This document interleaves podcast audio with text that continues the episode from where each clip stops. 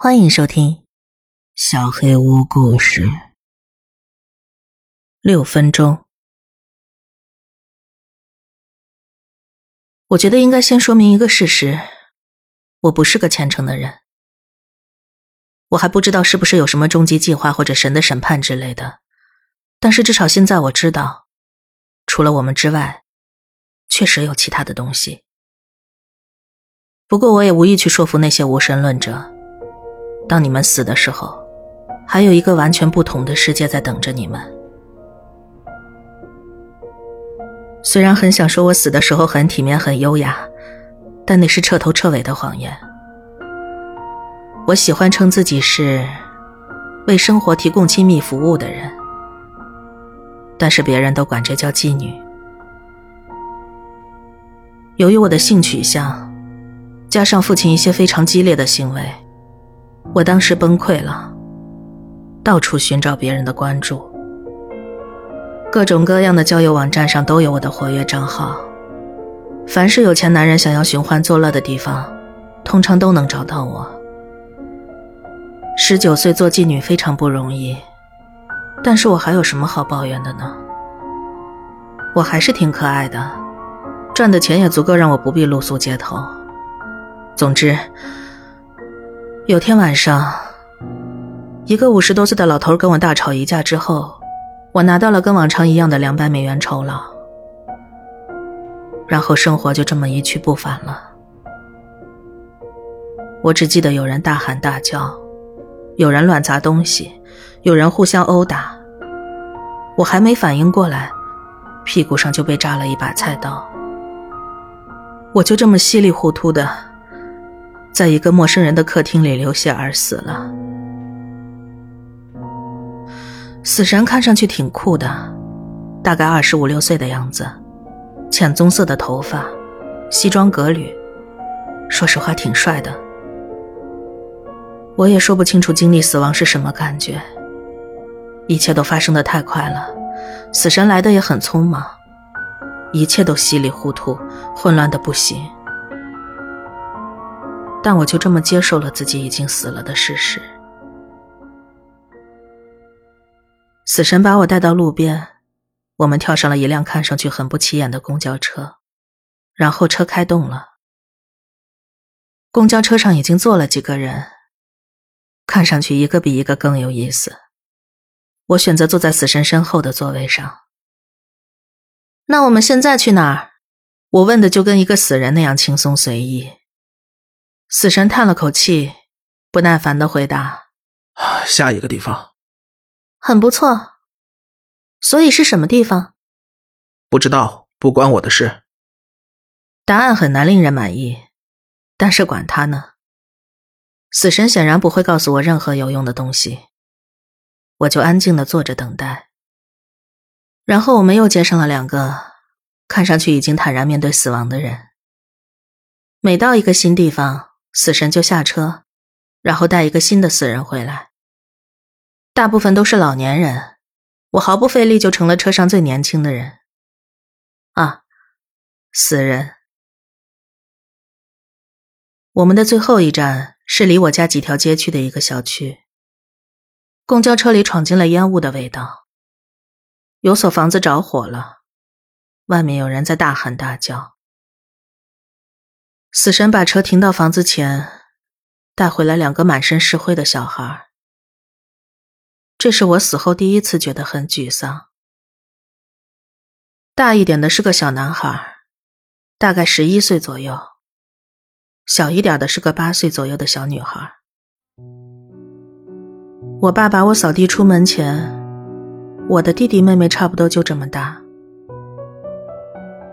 当我决定拍拍屁股继续我的生活的时候，他们曾是我唯一的遗憾。我不知道他们为什么选择坐在我旁边。可能我是除了他们之外最年轻的，还是说因为我坐在最前面？我也不知道。他们刚坐下，小女孩就拉了拉我的衬衫。妈妈呢？男孩强忍着眼泪，我真不知道该说什么。回忆一下，你是从什么时候开始理解死亡的？那感觉挺奇怪的。我觉得每个人都会在不一样的年纪认识死亡，但是对于这个家庭来说，大概是八到十一岁之间。他没告诉你吗？他留下来照顾爸爸，但是他让我带你去度假，你想去吗？小女孩对我微微一笑，点了点头。男孩越过他妹妹的头顶看着我，他久久的看着我。目不转睛的看着我，我伸手搂住他，尽可能友善的微笑着，而他转过身去，把脸埋在了手心里。我们坐上那趟公交车好几个小时了吧？死神一直在开着，眼睛都不眨。车上的人也都没跟他说话，有人在互相交谈。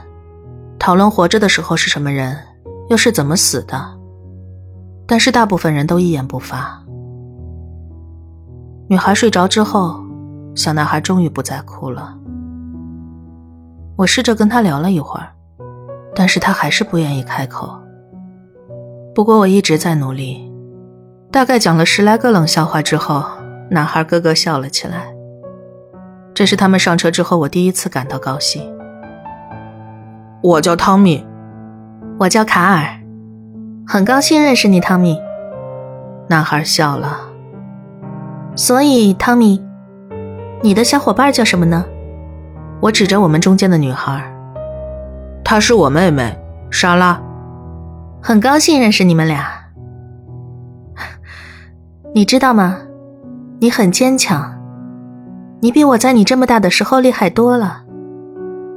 汤米不好意思的笑了。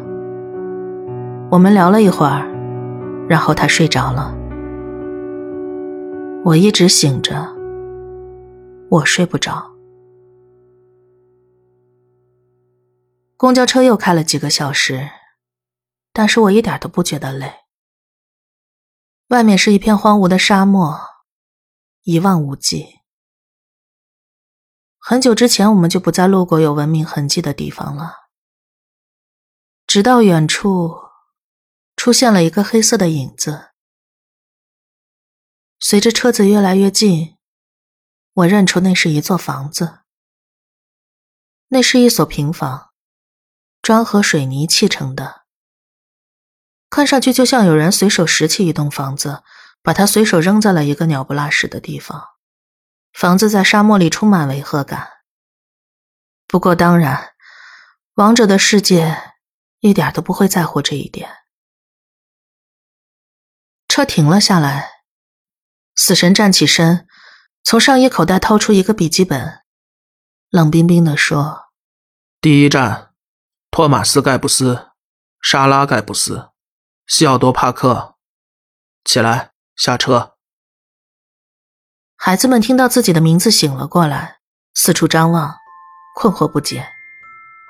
我把他们往身边拉了一把，担心自己要失去在这个世界里我唯一关心的东西。我环顾公交车，站起来的那个人应该就是西奥多。他惴惴不安地往前走着，嘟囔着没人能听得懂的话。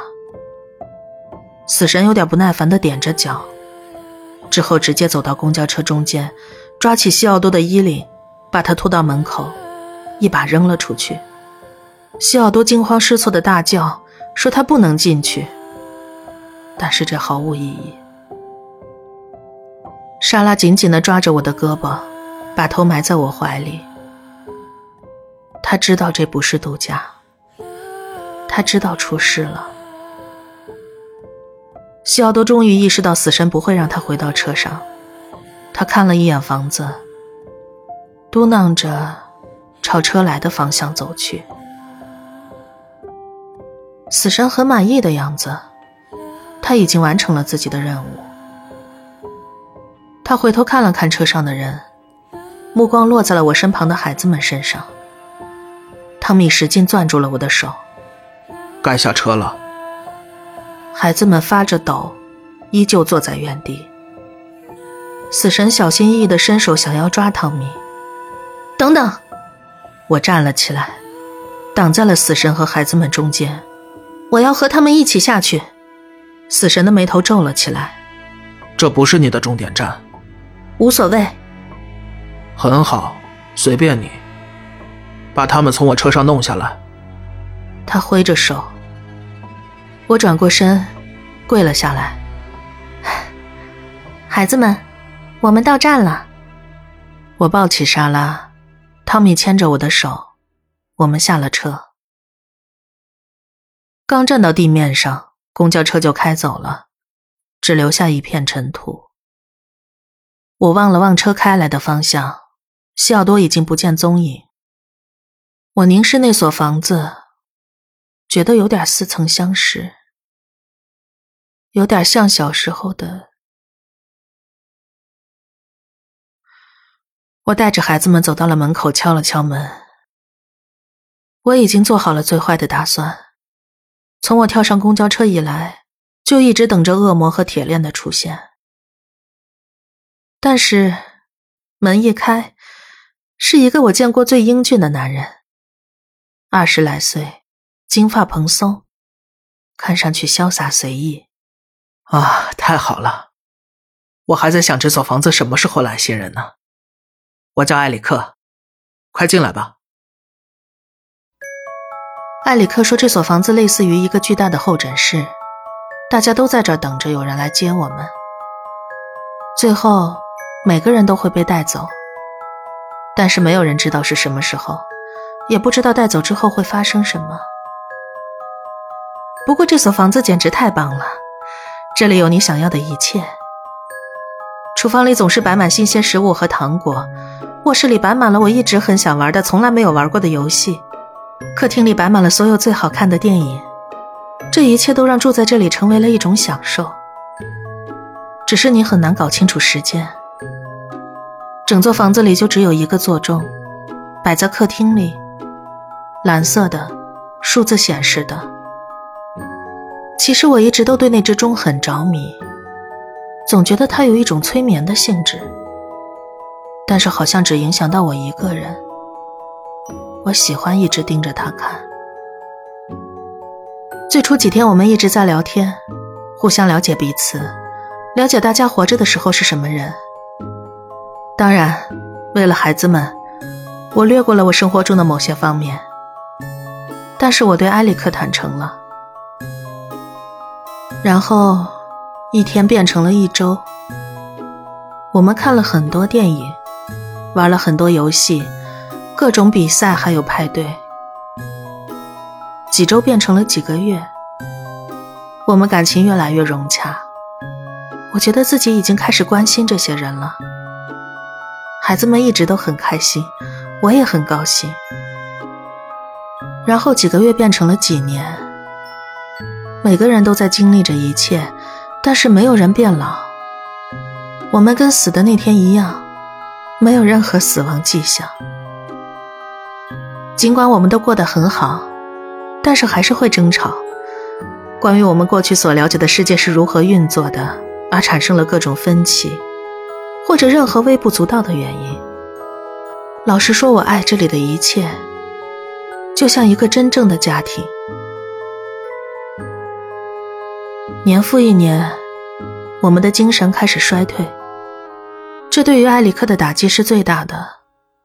他在这所房子的时间比其他人都要长得多。他开始发牢骚，觉得自己再也不会被接走了。他越来越消沉，我不知道该怎么安慰他。从埃里克把我们带进客厅的那一天起，四十八年过去了。他从来没有告诉我们他在做着什么计划，也从来没有给过我们任何警告。他只是直接做了，我不知道火是怎么起的，只知道是埃里克放的。火沿着墙壁飞速窜起，比我们都要快。它攀在地板上，爬上了我的脚。在感觉到热之前，我听到了其他人的尖叫声。我不知道火为什么一直燃烧着，没有消散的迹象。或许是因为我们已经死了，但是死亡并不意味着一了百了。最终，我身上的火熄灭了，取而代之的是刺骨的寒冷。你或许会觉得我很幸运，那是你没听到其他人尖叫的声音。那是最糟糕、最糟糕的事情。不知道烈火燃烧了多久，我注意到了那个座钟。我怎么可能看不见呢？在一片火红的映衬下，是明亮的蓝色数字，像聚光灯一样醒目。我只能一直盯着它看，数着。数着我的家人们被灼烧的时间，几分钟变成了几小时，几小时变成了几天，几天变成了几周，几周变成了几个月，几个月变成了几年。六十岁之后，我不再数了。我不知道自己是什么时候崩溃的。然后开始为自己没能做到的事情而道歉，但是所有的一切都没有变化，火在烧，家人们在喊叫。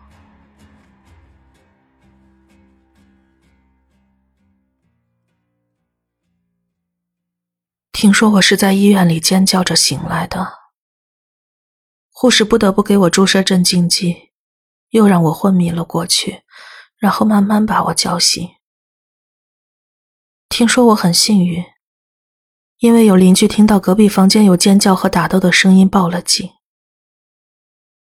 听说，要是救护车没有及时赶到，我就救不回来了。听说，我死了六分钟。